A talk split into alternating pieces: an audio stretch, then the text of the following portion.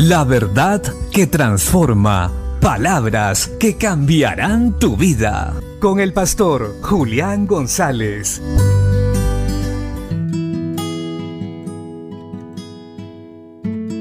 La Biblia dice en la carta del apóstol Santiago capítulo 2 verso 1.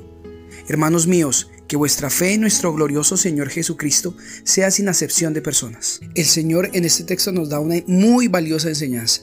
Él vino a morir por todos. Él vino a traer salvación al rico y al pobre y a enriquecer al pobre espiritualmente. Entonces, así como Cristo, nosotros no debemos hacer diferencia entre el pobre y el rico, porque ciertamente los dos necesitan salvación, pues son pecadores.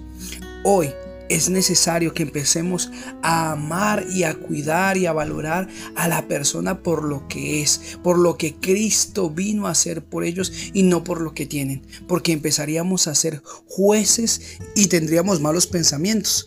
Y esto no le agrada al Señor. Así que de hoy en adelante recordemos siempre, Cristo vino a morir por todos. Y cada vez que tengamos la oportunidad, hagamos bien a todos los hombres, mayormente a los de la familia de fe.